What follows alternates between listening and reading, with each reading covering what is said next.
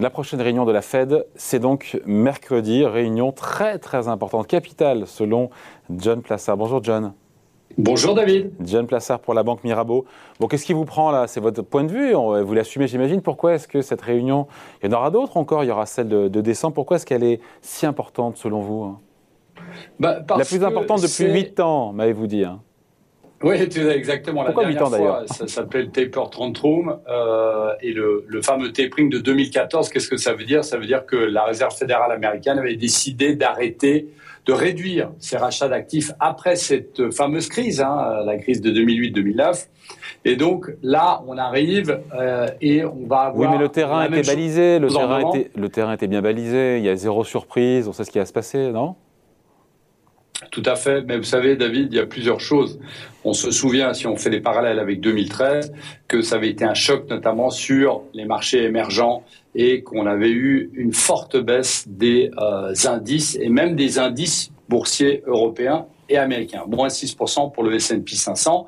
Alors évidemment, vous l'avez dit, le terrain était balisé, mais on est quand même dans une situation, vous savez, où il y a ce lien direct entre l'évolution de l'indice américain S&P 500 et le bilan de la Réserve fédérale américaine qui va de facto se réduire. Donc, vous avez beaucoup d'interrogations. Se dire, on a tellement vécu sous perfusion, qu'est-ce que ça va être avec moins de perfusion? Et surtout, la question qui est très importante, c'est de savoir maintenant qu'on va commencer, qu'on va annoncer la semaine prochaine le début des baisses des rachats d'actifs, c'est de savoir quand est-ce qu'on va augmenter les taux puisque ça, c'est la question principale qui va avoir lieu. Et là, c'est là où ça pose problème. Non pas qu'on n'ait pas été balisé, comme vous l'avez dit, que le terrain a été balisé, c'est qu'il y a un débat intense, et vous l'avez eu sur ce plateau plusieurs fois, sur l'inflation, bien évidemment. Vous avez certains membres de la Fed qui disent que c'est de l'inflation qui est là pour rester, et d'autres membres de la Fed qui disent mais non, c'est toujours du transitoire, et on croit toujours au transitoire.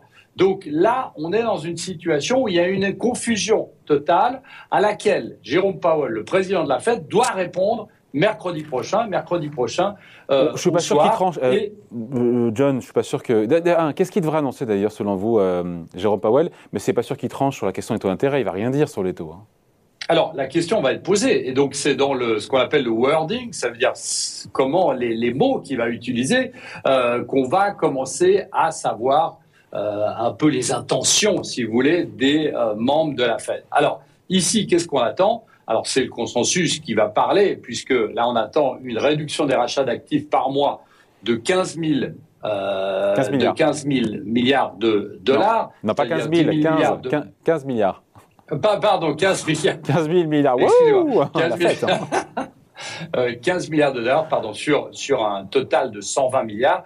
15 milliards, donc c'est-à-dire 10 milliards de bons du Trésor et puis 5 milliards de ce qu'ils appellent des MBS, qui sont euh, des, euh, des, euh, des rachats qui sont sur le, le marché immobilier américain. Donc, donc 120 milliards le premier mois, 105 le mois d'après, 90, etc. Et donc pour on, ceux qui savent compter. On, on s'arrête au milieu de l'été et le consensus, lui, aujourd'hui, parie sur une hausse de taux qui pourrait arriver soit en septembre, soit en septembre-décembre, c'est-à-dire deux hausses de taux l'année prochaine, soit en décembre une hausse de taux. Donc on est ici dans un débat où, comme on le disait, il faut rappeler une chose, c'est que la Fed, qu'est-ce qu'elle dit? Elle dit on commence à baisser les rachats d'actifs lorsqu'on a fait des progrès substantiels sur l'économie.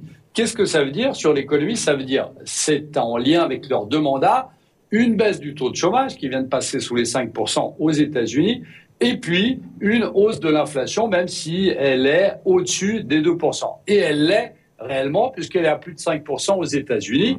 Et donc la question, c'est de savoir, et on en a déjà parlé, David, plusieurs fois, c'est de savoir si on monte les taux trop tard et que l'inflation est là pour rester plus longtemps. Et le PDG de Valeo l'a dit juste avant, il est en train de passer les prix finaux aux clients. Donc ça, c'est aussi de l'inflation au-delà de l'inflation qu'on a sur le prix de l'énergie.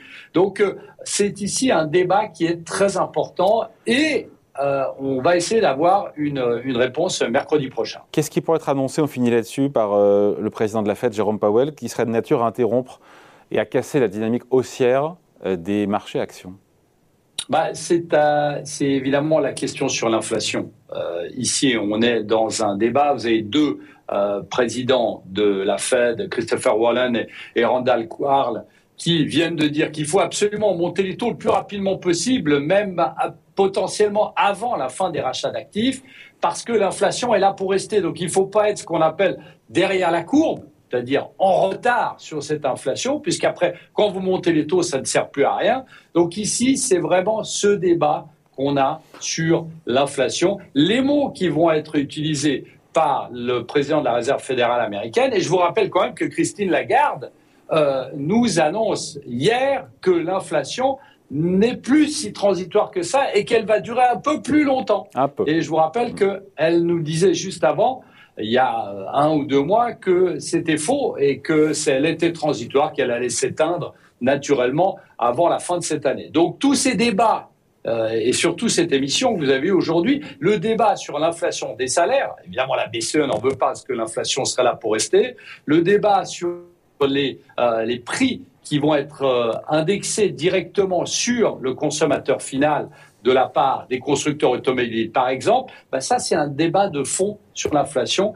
Et évidemment, c'est la question de l'inflation qui va faire très attention, qu'il va falloir suivre. Mais qu'est-ce qu'il pourrait dire? Qu'est-ce qu'il pourrait annoncer Encore une fois, c'est de la science-fiction. Qu'est-ce qu'il pourrait annoncer Jérôme Powell, qui encore une fois serait de nature à déstabiliser un petit peu les, euh, et inquiéter les investisseurs? Alors, la première chose, c'est que, comme on a dit avant, le, le consensus parie sur une baisse de 15 milliards. Alors là, ce chiffre, c'est un chiffre qui est donné par le consensus. Il n'est pas certain, il n'est pas écrit euh, dans, dans, le dur. Donc là, par exemple, s'il estime qu'il faut aller beaucoup plus vite et il annonce 20 milliards de baisse au lieu de 15 milliards de baisse mensuelle, bah, ça, sera un choc pour les marchés parce que les marchés vont se dire qu'effectivement, il y a un problème au niveau de l'inflation et qu'il faut aller beaucoup plus vite et qu'il faut évidemment augmenter les taux plus rapidement que prévu. Après, s'il fait ça avec, euh, s'il annonce 10 milliards au lieu de 15 milliards, bah, ça va être une question en se, en se disant qu'effectivement, on a mal compris. Et donc, c'est ici que le, et je me répète, le wording de Jérôme Powell mercredi prochain va être très important. Il va absolument falloir qu'il, lui, suive le consensus et pas le contraire. C'est pas le consensus qui va devoir le suivre parce que s'il si, sort un tout petit peu de cette voie que nous a tracé le consensus depuis tellement longtemps que euh, qui a été balayé, euh, que, que, cette voie déjà a été balayée par le consensus et pas spécialement par la Fed, bah là il peut y avoir un choc sur ces marchés. Alors je parie toujours et vous savez je suis très constructif sur les marchés, je continue à l'être, mais la réunion de mercredi va être très importante et il va falloir la suivre de très très près parce que vous allez avoir une évolution potentielle du dollar qui peut encore plus s'apprécier, du fameux rendement du 10 ans américain, ça David, qui reste bloqué à 1,60 alors que tout le monde pense qu'il va aller à 2 très rapidement. Et donc c'est ça qu'il va falloir suivre de très très près. Merci beaucoup. Explication signée John Plassard. On en reparlera notamment ensemble la semaine prochaine. John Plassard pour la Banque Mirabeau. Merci John, bon week-end. Merci David. Salut.